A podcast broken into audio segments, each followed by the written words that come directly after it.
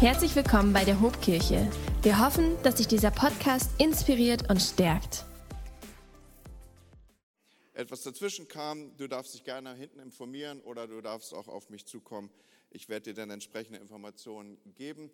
So, wenn du immer schon mal auf den Spuren des Herrn unterwegs sein wolltest, so Nachfolge äh, 1.0, Jüngerschaft, an den Stellen, wo Jesus das Brot vermehrt hat, und mal gucken, ob es bei dir auch klappt. So, so diese Dinge, wenn du einfach auf seinen Spuren unterwegs sein willst. Eine herzliche Einladung dazu. Nun, ich sprach schon davon, dass wir uns mit dem Philipperbrief beschäftigen wollen. Was wir auch machen wollen ist, und vielleicht ist das eine ganz neue Herausforderung, wir wollen miteinander aus dem Philipperbrief heraus Bibelverse auswendig lernen. So am Ende dieser Wochen, dieser Sommerzeit, oder wir sind ja inmitten der Sommerferien, sollst du ein paar Bibelverse mehr können als jetzt. Und ich werde dir kein Eis versprechen können oder nicht ein Eis versprechen können für jeden, der am Ende alle fünf Verse aufsagen kann. Aber was ich dir versprechen kann, ist, dass noch niemand dümmer davon geworden ist, dass er etwas mitgelernt hat. Okay, ist ja, ich meine, ist ja auch ein Zugang, oder? Und so wollen wir miteinander wirklich tief eintauchen in diesen Brief. Ich weiß nicht, in diesen Tagen hat es mich so ein bisschen selber erwischt. Ich muss euch ein bisschen äh, öffnen, dass ich ja im Moment immer mal wieder auch eingeladen bin von anderen Kirchen. Das hängt mit meiner beruflich neuen Rolle zusammen und dann versuchen die das richtig schön für mich zu machen. Und neulich war ich in einer Kirche, die hatte dann für mich ein Hotelzimmer reserviert und das war ein richtig tolles Hotel. Also so ein Hotel, was du dir selber nicht aussuchen würdest, weil du denkst, ja, nee, dafür kann man ganz viel Schallplatten kaufen oder was auch immer. Ja? Also, also diese Kategorie von Hotels, wo du dich selber nicht einbuchst. Und das war mega, ja. Also ich bin dann morgens zum Frühstück gegangen und da war dann so, so wirklich, ich würde sagen, so zehn mal zehn Meter war so ein Buffet mit, mit allem, was du dir vorstellst, von angefangen von von verschiedensten Sorten Marmelade und frisch gebackene Brötchen und das, das, das volle Programm. Und, und ich, ich stehe so davor, bin völlig überfordert, womit ich anfange und suche mir so mein Zeug zusammen. Dann sitze ich an meinem Tisch, schaue mir so den Reichtum meiner Möglichkeiten an und stocher mit der Gabel im Rührei und denke so bei mir selber, Rührei kann man auch besser machen. Und dann, dann, dann traf es mich wie so ein, wie so ein Dezor. Versteht ihr so? Du sitzt da und denkst, Alter, hast du sie nicht mehr alle? Hast du noch alle Latten am Zaun, Andi? Ja, also du, du, bist, du bist quasi im Paradies des Frühstücks angekommen und um dich herum brechen die, die, die Tische und du findest was zum Nörgeln, ey. Und, und dann habe ich mich natürlich erstmal selber so erwischt und dann habe ich natürlich gleich die Ableitung gesucht, dass das wahrscheinlich ist, weil ich Deutscher bin und wir sind halt nun mal so, oder? Ja, also wir, wir nörgeln ja am Wetter, ne? gerade ist es uns zu heiß, die anderen 360 Tage ist es uns zu kalt, schon klar, aber gerade ist es zu warm. Oder wir nörgeln darüber, dass, es, dass wir nicht ins Homeoffice dürfen und dann ist es wieder zu viel Homeoffice. Und was gibt es da noch so? An der, die Bahn, da beschwert man sich ja grundsätzlich. Das ist ja quasi das Synonym für Beschwerde geworden, die Deutsche Bahn. Und Regierung, lass uns nicht über Regierung reden, okay? So, ich könnte jetzt weit ausholen und über irgendwelche Heizungs hast du nicht gesehen. Aber das sind so Worte, die, die schieben wir einfach mal weg. Ne? Was will ich sagen? Ein, ein, ein äh, Buchautor, ein Iraner, manche von euch folgen ihm vielleicht auch auf Instagram, David Kadel, er ist ein Coach, er ist Perser und er hat mal versucht, das, den Sinn des Lebens aus der Perspektive eines, der, der, eines Persers, so ist ein bisschen reduziert, aber, aber ich hoffe, dass ich damit einigermaßen richtig liege, so zu, zu formulieren, mal so zu verdichten. Und er sagt, der Sinn des Lebens ist eigentlich ganz simpel und lässt sich auf zwei Fragen runterbrechen. Das eine ist, hast du Freude gehabt? Und das andere ist, hast du anderen Freude gebracht?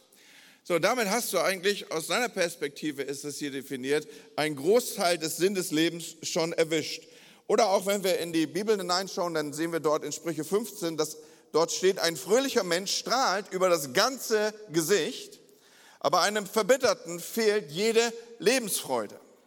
So, warum steige ich über diesen Kontext ein? Weil wenn wir uns mit dem Philipperbrief beschäftigen, jetzt in Zukunft in den nächsten Wochen, dann werden wir immer wieder auf Freude stoßen. Freude ist sozusagen der Schlüsselbegriff oder auch das Schlüsselthema im Philipperbrief. Paulus formuliert es so, er sagt, freut euch im Herrn. Ich betone es noch einmal, freut euch. So, es geht also, und damit steigen wir heute ein, im weitesten Sinne auch um Freude. Freude, die das Leben verändert, Freude, die eine Wirkung auf uns hat, Freude, die aus Umständen heraus entspringt. Wir werden ein wenig nachspüren, wo kommt denn das her?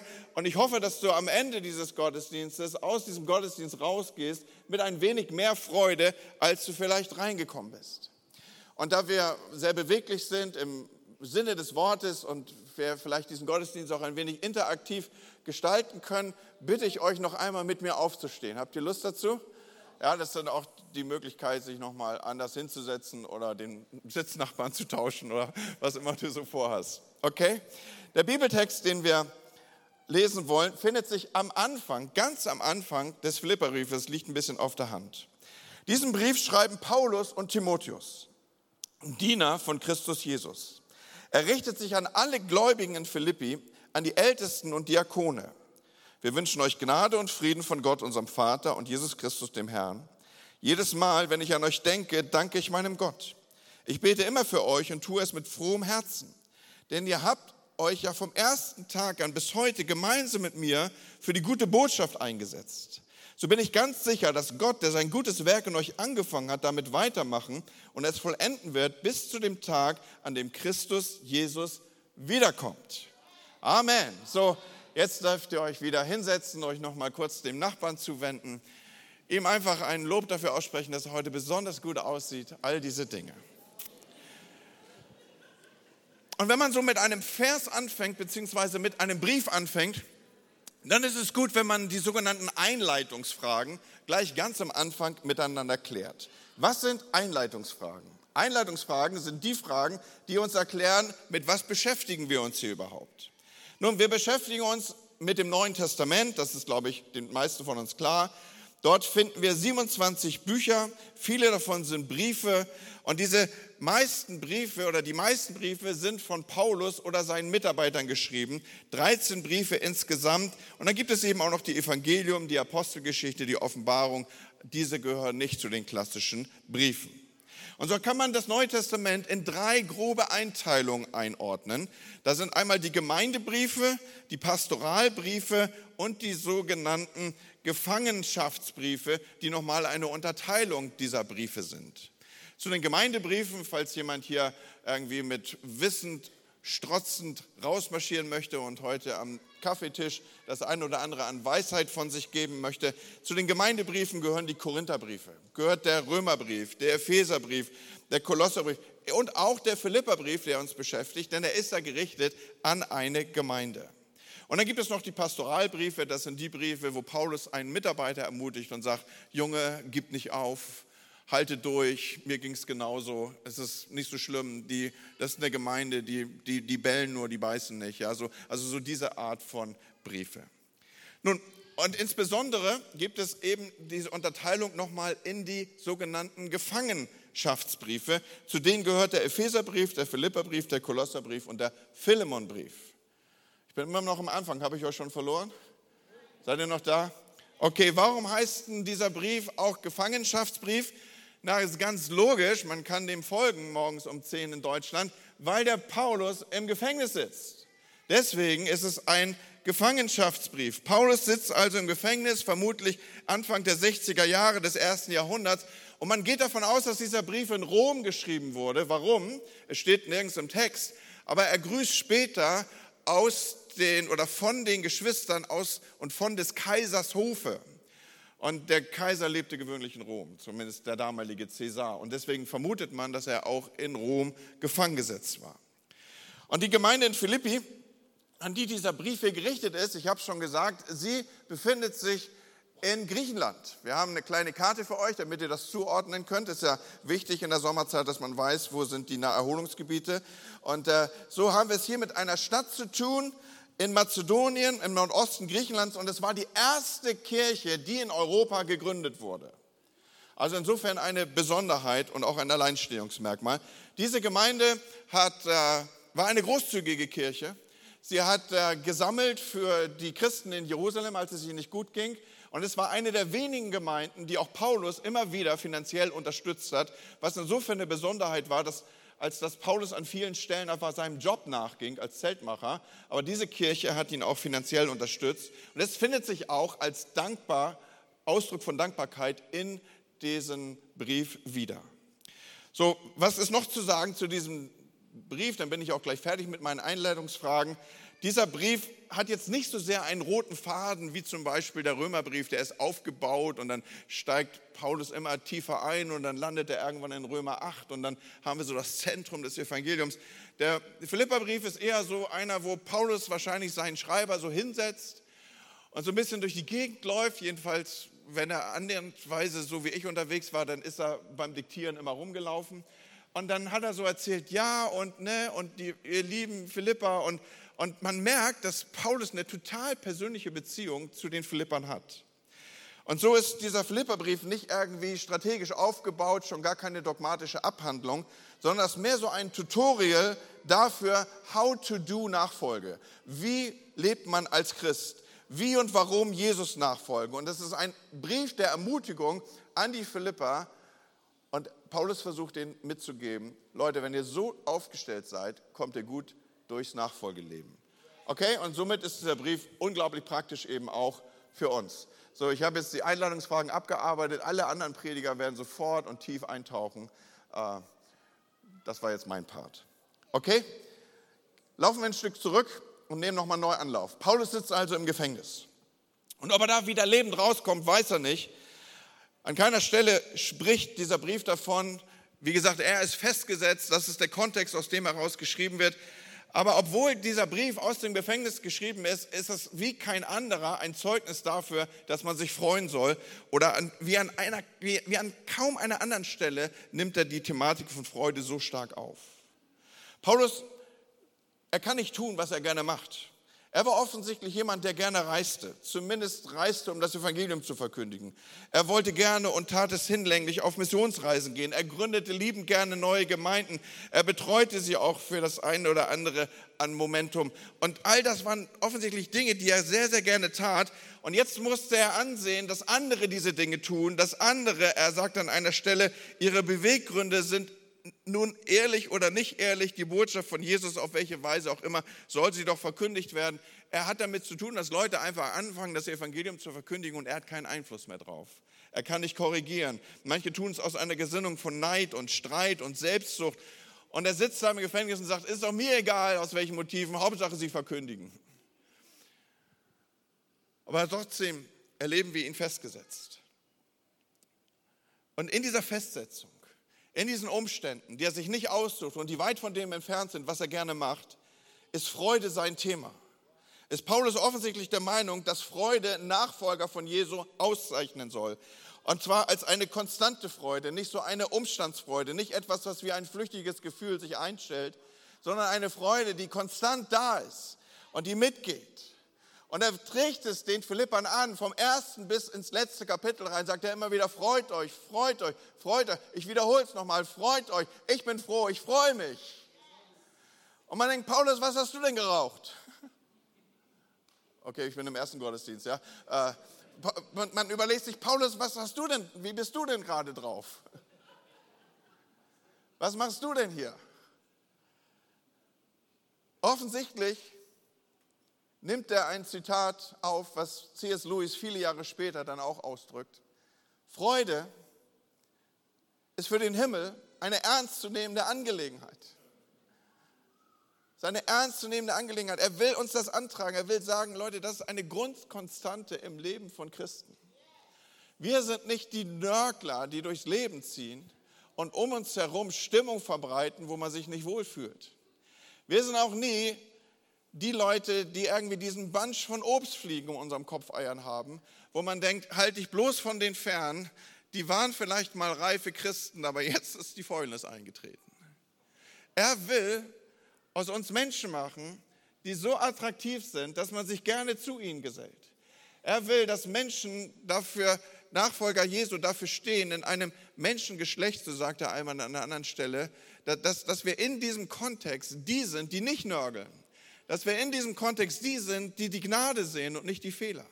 Dass wir in diesem Kontext Menschen sind, in deren Umfeld man sich gerne auffällt. Und zwar nicht als so komische Leute, die irgendwie so ein seliges Lächeln haben und irgendwie so einen geschlagenen Silberblick. Versteht ihr, was ich meine? Sondern, sondern die, die straight unterwegs sind und sagen, wie cool sind die denn drauf? Aus welcher Hoffnung leben die denn? Aus welcher Sicherheit gestalten die denn ihren Tag? Und Paulus gibt uns hier ganz am Anfang vier Hinweise, wie er mit Freude umgeht und woraus er für sich seine Freude zieht. Ganz am Anfang hier schon. Nicht erst in Kapitel 4, wo er sagt, freut euch und abermals sage ich euch, freut euch, der Herr ist nahe und so. Das werden andere Prediger machen im Folge dieser Textreihe. Und wir werden immer wieder auf diesen Kontext kommen. Aber schon ganz am Anfang haben wir vier Hinweise, woraus Paulus seine Freude zieht. Nummer eins, er empfängt Freude durch und aus Dankbarkeit. Freude durch Dankbarkeit. Er schreibt hier nämlich in Vers 3, jedes Mal, wenn ich an euch denke, sag mal denke, danke ich. Hast du gewusst, dass Denken und Danken was miteinander zu tun haben? Das kommuniziert sozusagen miteinander. Danken, ich weiß noch ganz genau, wenn ich die Augen schließe, sehe ich die Schwester vor mir. Ich war ein Teenager, ja, ich war auch mal jung, und ich saß in einer Kirche wie diesen. Und vorne in Reihe 3 auf Platz 4 stand jeweils eine Schwester auf, die ihr Gebet mit immer gleichen Worten begann. Sie sagte immer, lieber Heiland, das ist ein altes Wort für Jesus, danken schützt vor Wanken und loben zieht nach oben. Könnt ihr mal sehen, wie alt ich schon bin. Ja? Die, das, das fing, sie fing immer so an. Damals habe ich gedacht, boah, ist das langweilig. Heute denke ich, ja, ich habe es behalten. Danken schützt für Wanken, Loben zieht nach oben.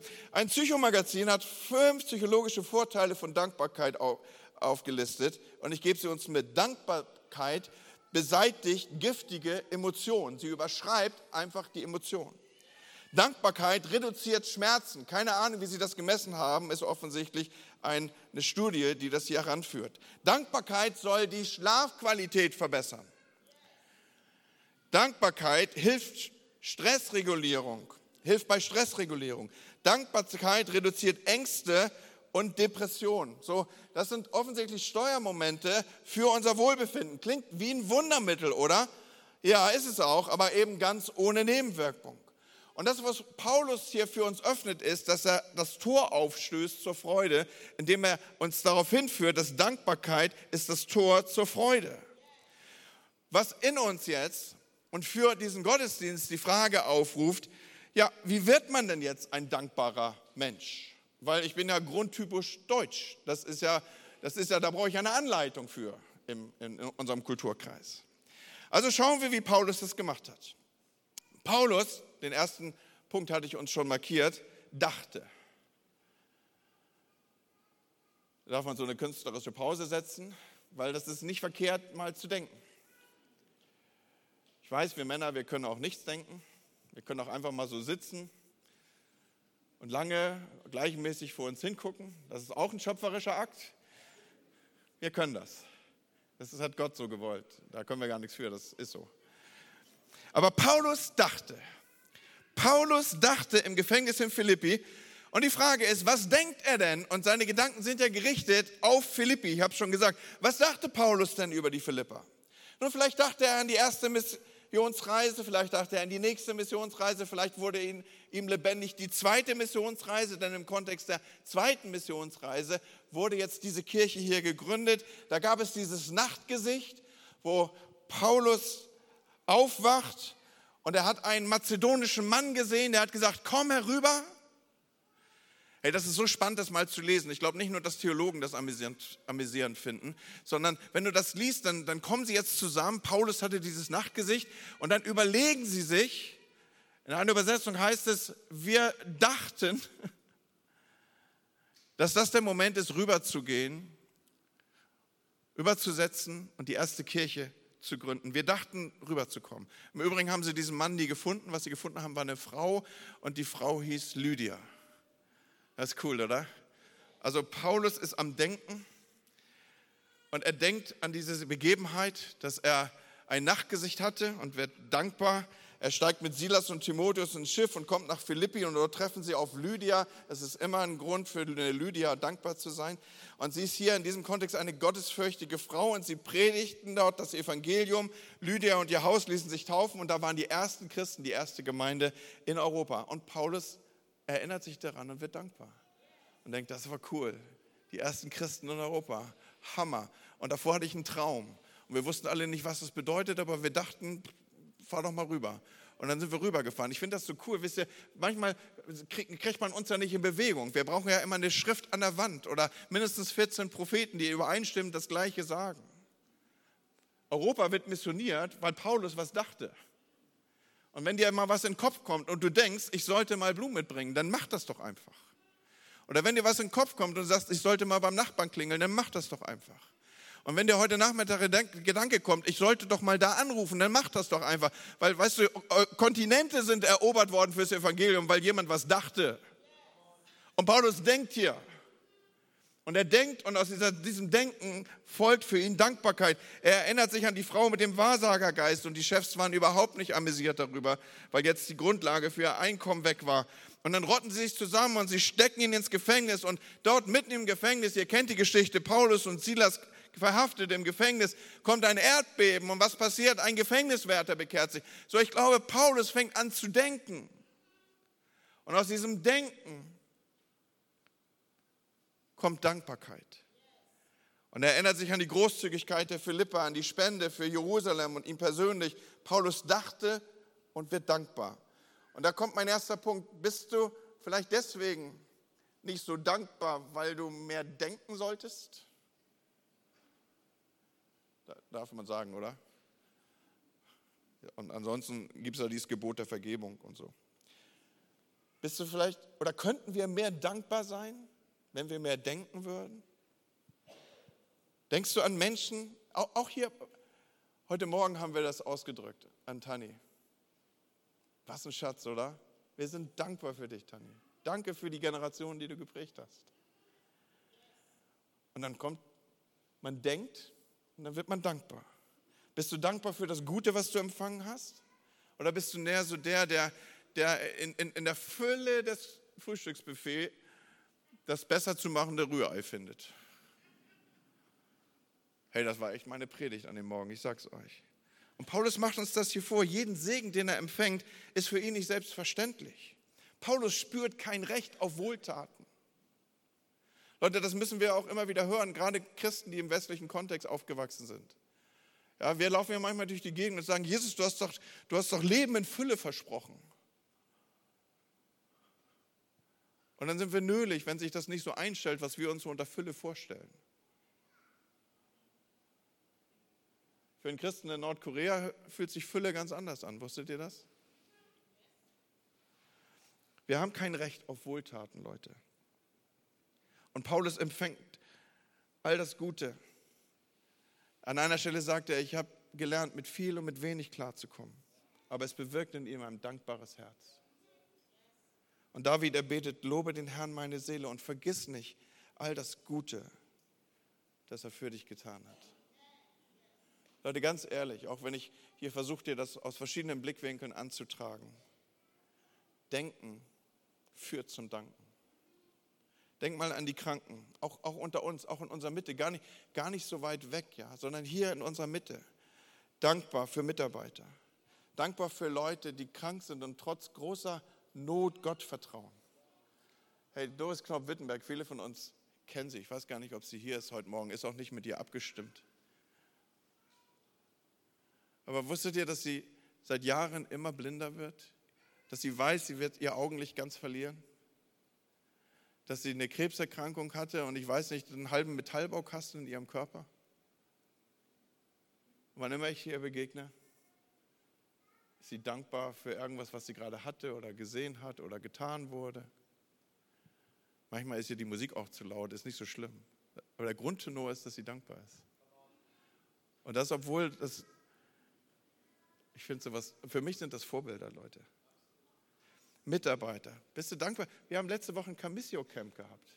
Bist du da dankbar für? Mann, ist doch Hammer. Wir können die nächste Generation anleiten. Das ist ja nicht, das ist ja nicht Kinderarbeit, Leute, was wir hier machen, sondern wir, wir investieren in die Leiter der nächsten Generation. Wie krass ist das denn? Ich bin dankbar für Arbeitnehmer, für Schüler, für Unternehmer, für, für, ja, für, für Unternehmer, die Arbeitsplätze schaffen und die Umgebung gestalten und für Gastfreundschaft und für die Gemeinschaft in den Kleingruppen, für Familien, für Singles, für Senioren. Leute, lass uns doch mal aufwachen, lass uns mal denken und dann werden wir mehr danken. Amen? Ich habe noch drei Punkte. Und ich habe, glaube ich, nur noch sechs Minuten. Ne? Wird herausfordernd. Das Zweite, was Paulus uns hier als Tipp mitgibt, ist, er empfängt Freude durch Fürbitte. Denkst du, Pastor, wo liest denn das jetzt raus? Das steht hier, ich bete für euch immer und tue es mit frohem Herzen. Oder bei Luther heißt es so, indem ich alle Zeit in jedem meiner Gebete für euch mit Freuden Fürbitte tue. Offensichtlich aus dem Kontext und dem Zusammenhang von Fürbitte schöpft Paulus Freude. Also nicht nur Danken führt zu Freude, sondern offensichtlich auch Fürbitte. Das Eintreten für andere bringt offensichtlich eine Art von Zufriedenheit und führt zu einer inneren Freude. Und ich glaube, der Grund liegt darin, weil ich hier das Wohlergehen anderer über mein eigenes Wohlergehen stelle. So Fürbitte, das ist die Bitte an Gott, dass er seinen Segen über andere Menschen ausschütte. Und da darf man doch mal fragen, Paulus, hast du nicht genug eigene Probleme? Ja, logisch hat er genug eigene Probleme. Ich habe sie ja schon aufgezählt. Aber er bittet für die Philippa und aus diesem Kontext offensichtlich gewinnt er eine innere Zufriedenheit und Freude. Er betet für die Glaubensgeschwister, er betet für Bewahrung, er betet um Freiheit, er betet um Freude für sie.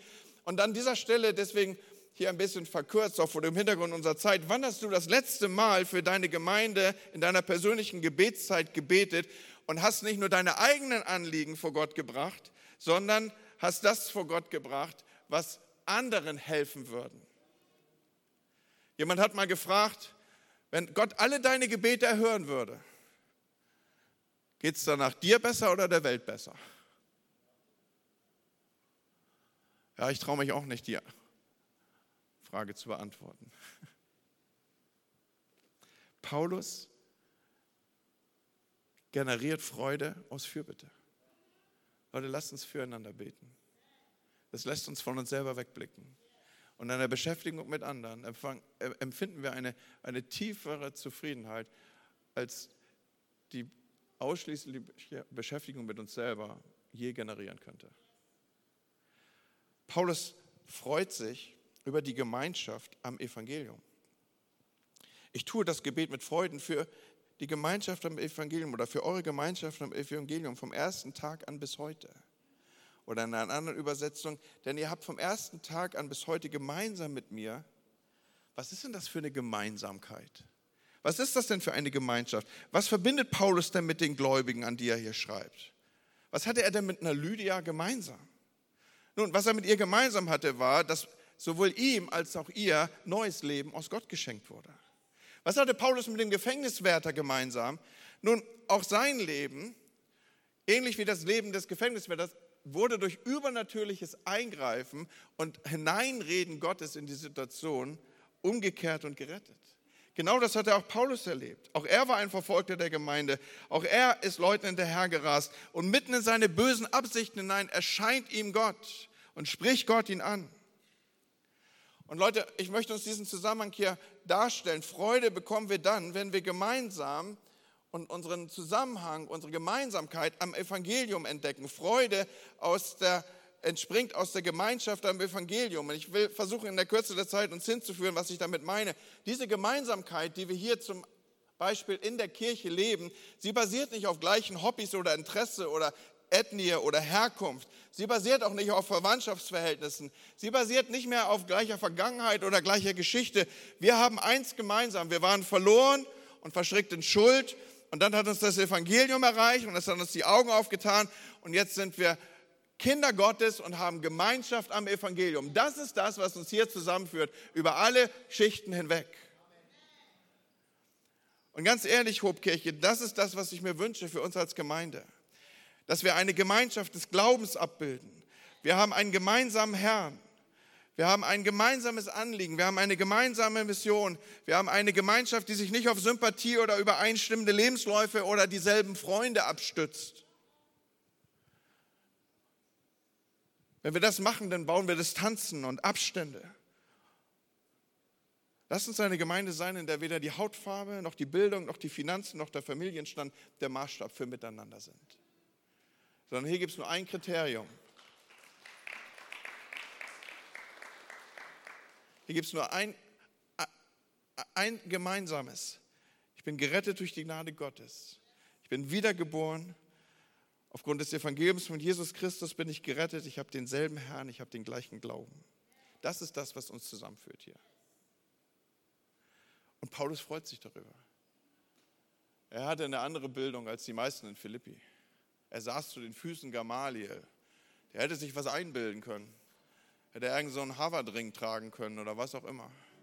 Oder so die goldene Pharisäer-Stecknadel hier. Macht er alles nicht. Sondern er ist total überwältigt davon, dass er mit Leuten Gemeinschaft hat am Evangelium, die ihm sonst nie begegnet wären. Leute, die meisten von euch wäre ich nie begegnet, wenn wir nicht einen Glauben, eine Taufe, ein Evangelium, ein Vater im Himmel. Hey, wir sind Geschwister, wusstet ihr das? Wir haben den gleichen Vater. Und Paulus freut sich daran. Er sagt, wow, wo immer ich hinkomme, ich bin nie alleine. Und ein letzter Punkt. Er freut sich über die Gnade Gottes. Oder anders ausgedrückt, Paulus freut sich, weil Gott zu Ende bringt, was er angefangen hat. Danke meinem Gott, sagt er, in meinem Gebeten, weil ich davon überzeugt bin, dass der, welcher in euch das gute Werk angefangen hat, es auch vollenden wird bis auf den Tag Jesu Christi. Ich bin ganz sicher. Das ist übrigens der Vers, den wir zusammen auswendig lernen wollen. Wollen wir ihn mal zusammen aufsagen? Ich bin ganz sicher, dass Gott, der sein gutes Werk in euch angefangen hat, damit weitermachen und es vollenden wird bis zu dem Tag, an dem Christus Jesus wiederkommt. So, wenn du den das nächste Mal auswendig kannst, dann bist du auf einem guten Weg, dir ein Eis zu verdienen, was dir dein Ehemann dann spendieren wird oder so. So, wer hat das gute Werk angefangen? Paulus geht hier voll auf die Zwölf. Er sagt, das warst nicht du, das war Gott. Das ging von ihm aus. Von Toten geht bekanntlicherweise keinerlei Initiativen aus. Wir waren geistlich tot. Es geht von Gott aus. Und er hat das Werk angefangen und was Gott anfängt, das wird er auch vollenden. Das bedeutet nicht, dass wir jetzt nicht mehr gerufen sind, irgendetwas an unserem Glauben zu wirken in der Weise, als dass wir unseren Glauben Werke folgen lassen. Das bedeutet auch nicht, dass unser Glaube unwichtig ist. Das bedeutet auch nicht, dass wir hier eine Lizenz zum Ungehorsam haben. Es bedeutet, dass der, der es angefangen hat, wird es auch zu Ende bringen. Gottes Gnade trägt dich durch. Seine Kraft ist in den Schwachen mächtig. Und er bewirkt in euch den Wunsch, so steht es in Philippa 2, ihm zu gehorchen. Und er gibt euch auch die Kraft, das zu tun, was ihm Freude bringt. Leute, Gott zieht uns nicht wie ein Duracell-Männchen auf, stellt uns irgendwo ab und hofft darauf, dass wir unsere Kraft genauso einteilen, dass wir bis ans Ende durchhalten. Sondern da sind seine Verheißungen, die sagen, ich bin mit dir. Ich bin bei dir. Ich schenke dir das ewige Leben. Johannes 10, niemals wird sie mir entreißen. Mein Vater hat sie mir gegeben. Oder in Römer 8, weder die Tiefen des Ozeanes noch irgendetwas in der Schöpfung kann uns von der Liebe Gottes trennen. Leute, was Gott angefangen hat, wird er auch zu Ende bringen. Und er arbeitet an unserem Haus des Glaubens. Er hat den Grundstein gelegt, welcher Christus ist. Er hat die Mauern gezogen, bei manchen ist schon ein Dach drauf, bei anderen regt es noch rein. Solche Christen gibt es auch. Der eine hat schon Fenster drin. Ich habe keine Ahnung, wie deine geistliche Hütte aussieht. Aber Gott wird es fertigstellen. Und einen Zusammenhang will ich noch am Ende aufzeigen. Ich bin ganz sicher, sagt er, dass Gott, der sein gutes Werk in euch angefangen hat, damit weitermachen wird und das vollenden wird, bis zu dem Tag, an dem Jesus Christus wiederkommt. Was bedeutet das denn? Dass du und ich noch nicht fertig sind, heißt es. Du und ich sind noch nicht fertig. Da gibt es ja Leute, die haben hinten diese Aufkleber auf dem Auto. Entschuldigen Sie meinen Fahrstil, aber Gott ist bei mir noch an der Arbeit. Vielleicht an der falschen Stelle platziert, aber die Wahrheit ist richtig. Du und ich, wir dürfen miteinander Geduld haben. Ich werde dir irgendwo auf deine geistlichen Zehen treten, bestimmt, wenn ich nur lange genug in deiner Umgebung bin, wird das passieren. Unser Haus ist nicht fertig. Aber eines Tages wird es kein Rohbau mehr sein. Da werden wir ohne Sünde, ohne Nachtragen, ohne Streit, ohne Eifersucht, ohne Unfreundlichkeit, ohne Geduld, kein Zorn, kein Ärger. Am Ende wird es gut. Und das ist das, was Paulus hier froh macht. Worüber er sich freut. Ich, hey, mir fehlt die Zeit, das episch zu entwickeln. Aber ich meine, Paulus gründet eine Gemeinde, zieht weiter und wird ins Gefängnis gesperrt. Das ist eigentlich alles falsch, was man bei Church Planting falsch machen kann. Normalerweise gehst du hin, ja, face for the place, du bleibst dort, du prägst Leute, du bleibst da möglichst lange, du investierst, machst Alpha, Beta, Gamma-Kurse, Next Steps. Und wenn das nicht ausreicht, machst du nochmal Next Steps. Und du investierst und du investierst und du investierst und du läufst nach und Schafe und Einzelne und immer hinterher. Passiert dir alles nicht. Paulus weiß, muss ich dem Heiligen Geist überlassen.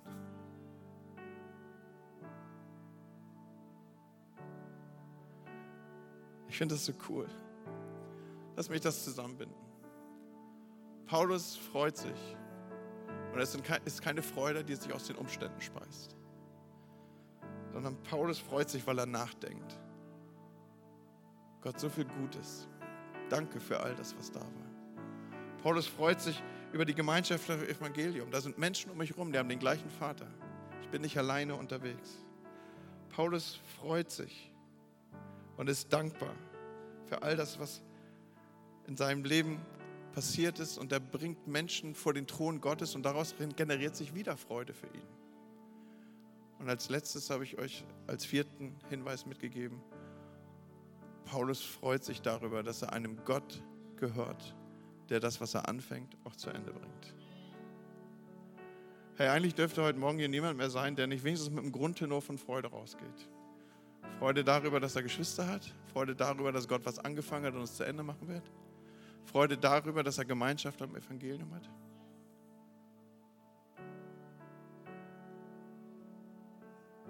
Freude darüber, dass in ihm ein Potenzial zur Fürbitte liegt, das von den eigenen Anliegen weggucken kann auf die, die es brauchen. Jesus, ich bete, dass, dass du mit deinem Heiligen Geist hier in uns etwas wirkst, was nur du machen kannst. Ja, als Leiter der Kirche überlasse ich dir die Hobkirche. Wie Paulus die Philippa dir überlassen hat. Heiliger Geist, du bist der gegenwärtige Gott. Und Paulus hat die Kirche dir anvertraut. Und als Leiter dieser Kirche vertrauen wir dir unsere Kirche an. Es ist nicht, es ist nicht, sind nicht wir, sondern du bist es, Herr. Und Herr, ich bete, dass jeder in diesem Gottesdienst, der diese Botschaft hört, denkt und dann dankt. Ich bete, dass jeder begreift, dass er in eine Gemeinschaft des Evangeliums hineingeboren ist. Dass wir füreinander dankbar sind, Herr. Ich bete, dass wir einander in Fürbitte tragen und von uns weggucken Herr, ende unsere Gebete mit mir, meiner, mich. Und Herr, ich danke dir so sehr, dass was immer in deinen Händen ist, am Ende sehr gut war. Und das gilt auch für mein Leben für uns als Leben, für unser Leben als Gemeinde, Herr. Wenn irgendjemand hier ist an diesem Morgen, der sagt, Gott hat bei mir noch gar nichts angefangen, den lade ich ein, jetzt ein kurzes Gebet mit mir zu sprechen. Wollen wir Augen gerade zumachen? Ist jemand hier, der sagt, hey Pastor, zeig mir mal deine Hand. Heb die einfach hoch. Hey Pastor, bei mir ist noch nicht viel angefangen. Ist da jemand? Magst du mir deine Hand zeigen? Guck gerade mal rum. Da oben sehe ich eine Hand. Ja. Komm, wir beten das. Herr, ich nenne dich Herr, weil du der Herr bist sei du der Herr meines Lebens. Ich übergebe dir mein Leben, damit du mein Herr bist. Schaffe in mir ein reines Herz und gib mir einen neuen, beständigen Geist. Das, was du angefangen hast, bring es zu Ende, Herr. Amen. Amen. Vielen Dank für euer Zuhören. Dankeschön.